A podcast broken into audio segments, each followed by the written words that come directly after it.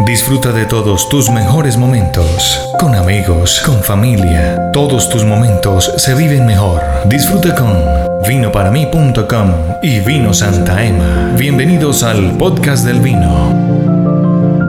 El exceso de alcohol es perjudicial para la salud. Ley 30 de 1986. Prohíbas el expendio de bebidas embriagantes a menores de edad y mujeres embarazadas. Ley 124 de 1994. Cordial saludo para todas las personas que nos escuchan en este momento, en este, en el podcast del vino.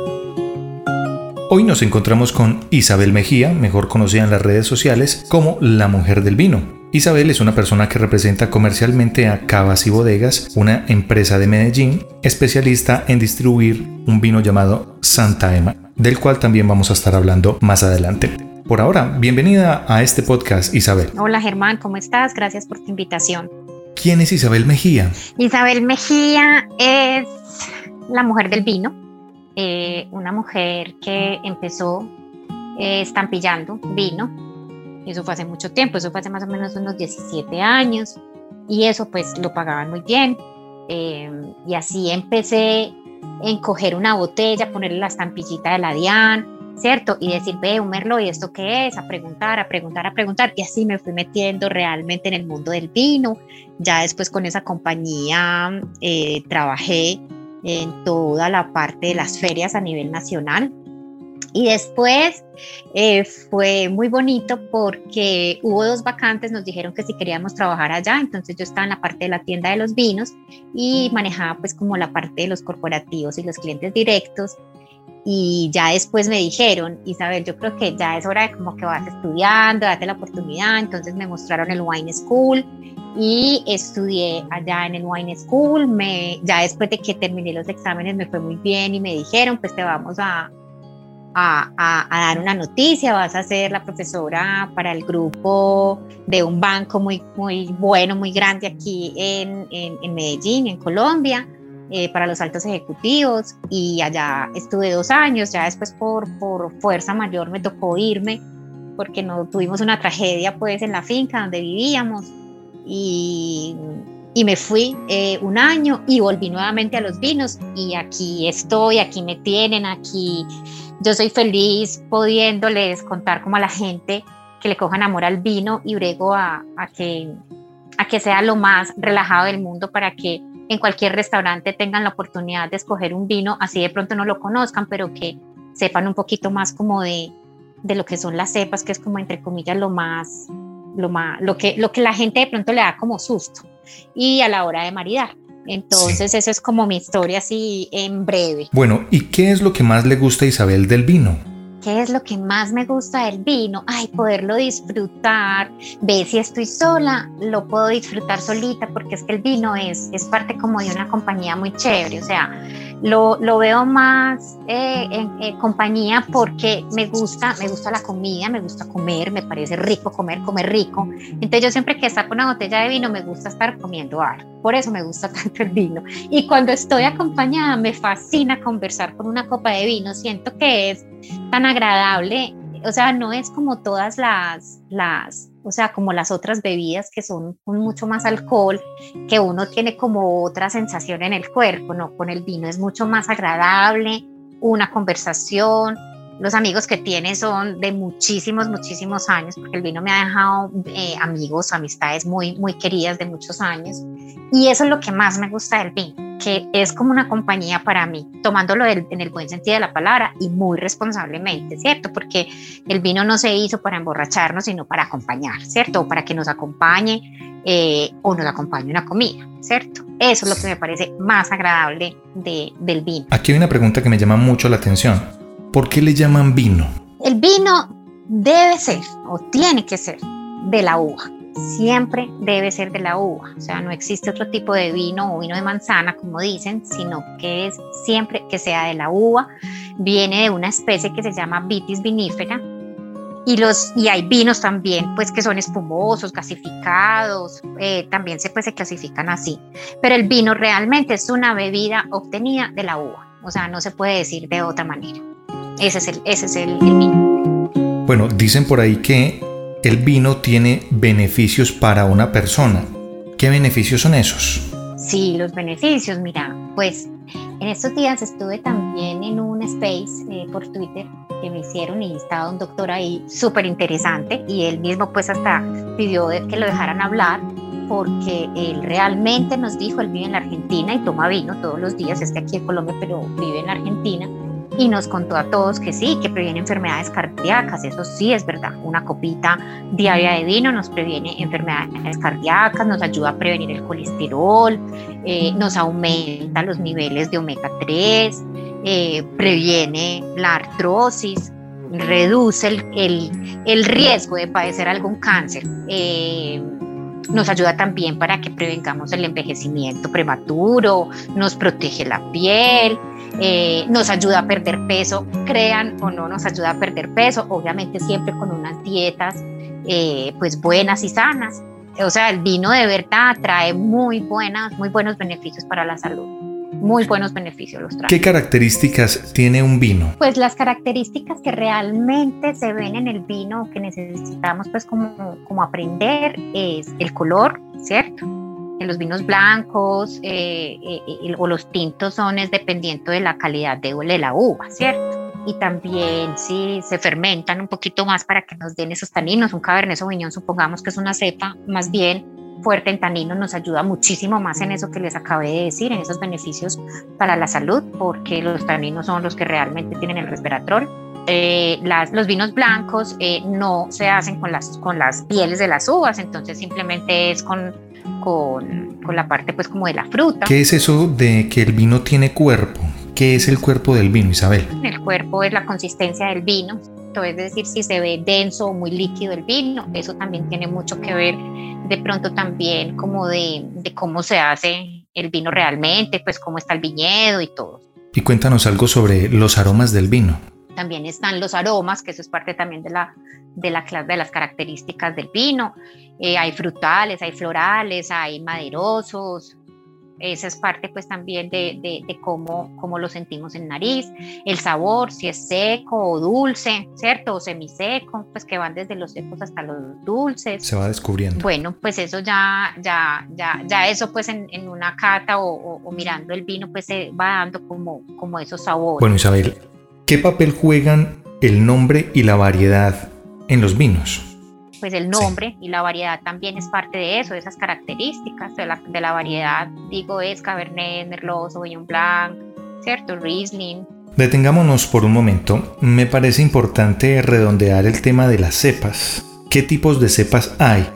Al menos que se den en América Latina, especialmente en Colombia. Sí, claro. Las más reconocidas acá en, Colombia son Cabernet Sauvignon, Syrah, Carmener, Malbec, estoy hablando en tintas. Tenemos también el Malbec, tenemos en blanca Chardonnay, Sauvignon Blanc, Pinot Grigio, en tintas también ya me acordé que tenemos la Pinot Noir, tenemos Riesling también en blancos, es lo más conocido que tenemos en Colombia.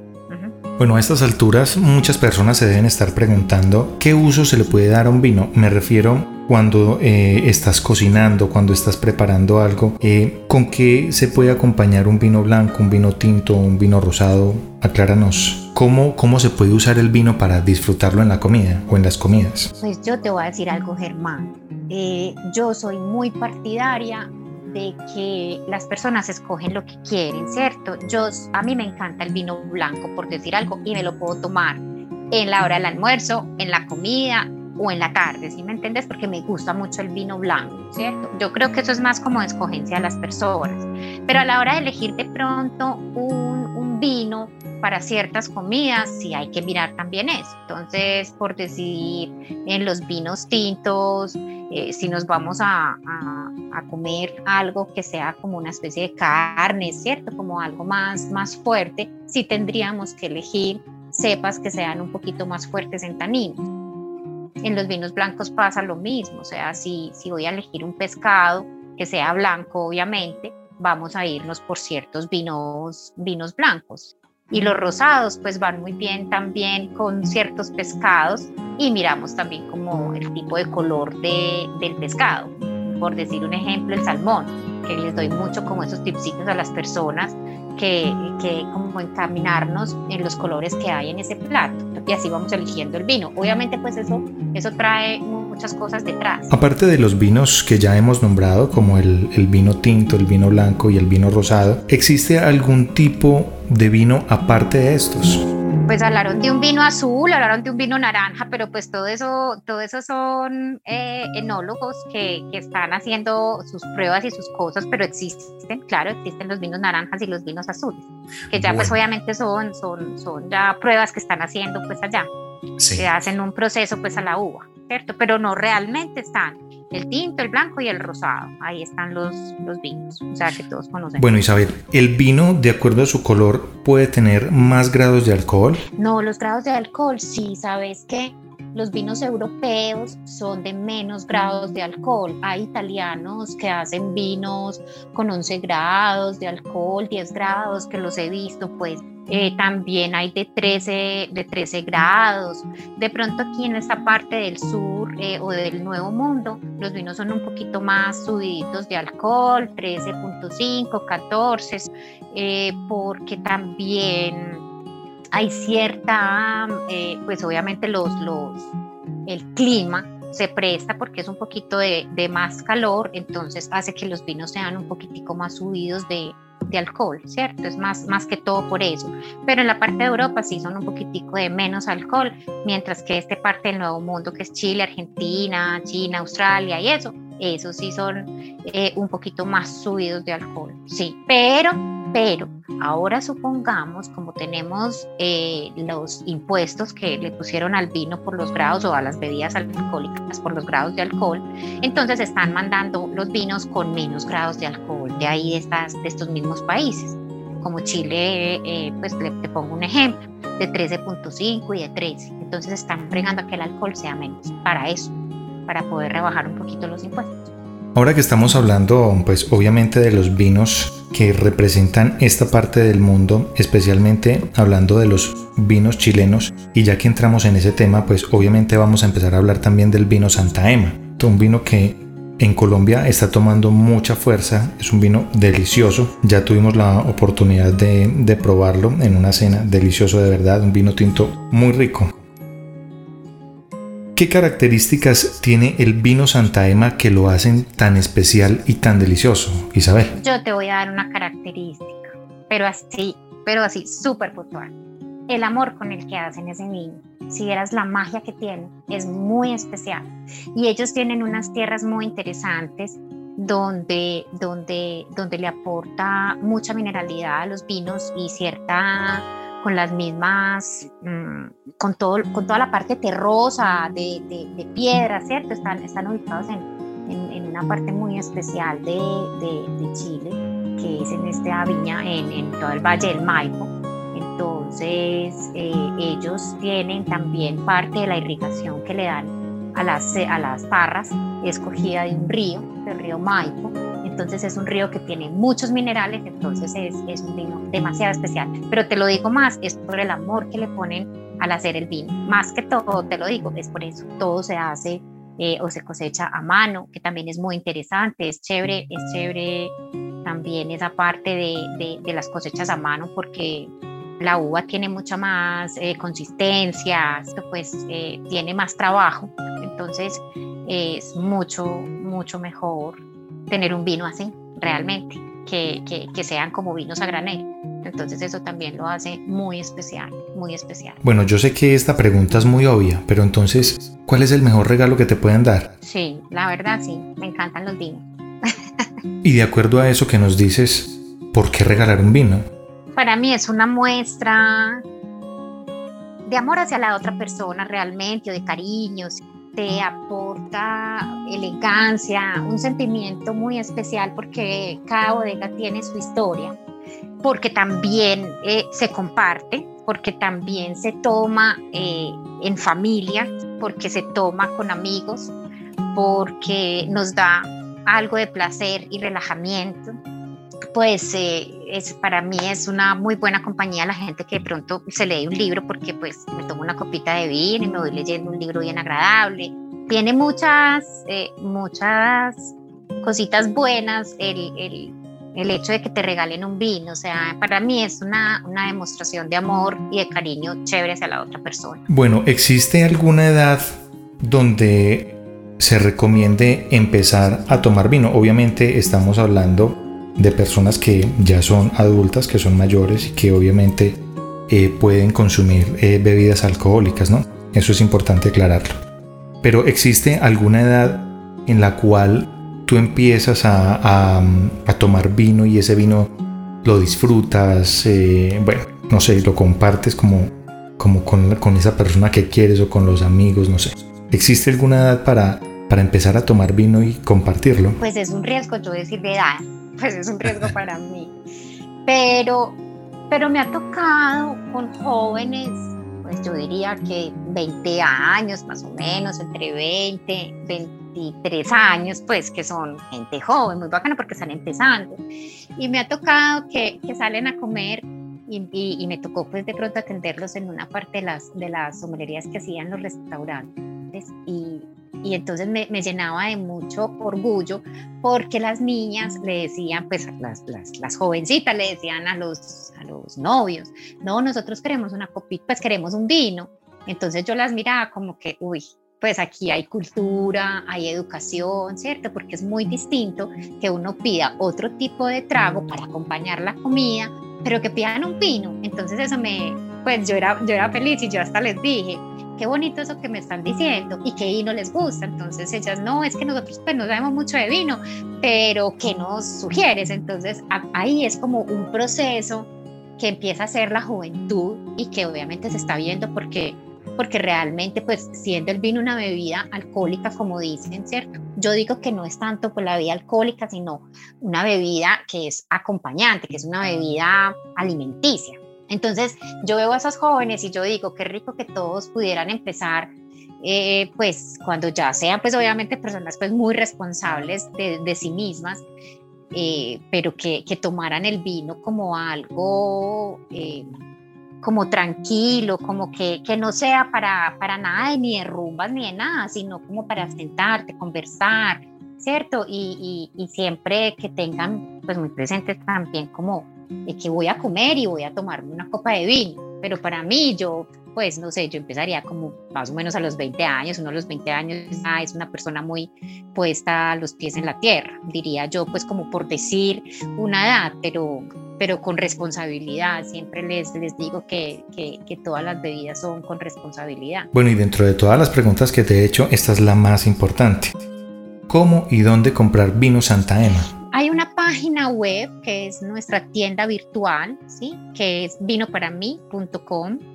Ahí pueden hacer los pedidos. Eh, tenemos un, listado y nos vienen cositas eh, nuevas. Estamos en ese trabajo y ahí pueden hacerlo. Vinoparamí.com. O también en mis redes sociales, Mujer del Vino. En Instagram, en Twitter, en Facebook, ahí estoy también. Pero Vino para mí es nuestra tienda virtual. Ahí pueden encontrarlos. Bueno Isabel, muchas gracias por haber compartido con nosotros este espacio, este podcast del vino. Te agradecemos mucho, esperamos obviamente más adelante poder compartir contigo muchas más experiencias. Gracias por haber estado en este podcast. Claro, mano, mil gracias Germán por la invitación y aquí estoy siempre dispuesta para que aprendan eh, en el mejor, o sea, nada técnico, sino muy relajados para que le cojan más amor al vino. Siempre estaré aquí para ayudarles. Disfruta de todos tus mejores momentos, con amigos, con familia. Todos tus momentos se viven mejor. Disfruta con vinoparamí.com y Vino Santa Ema. Bienvenidos al podcast del vino. El exceso de alcohol es perjudicial para la salud. Ley 30 de 1986. Prohíbas el expendio de bebidas embriagantes a menores de edad y mujeres embarazadas. Ley 124 de 1994.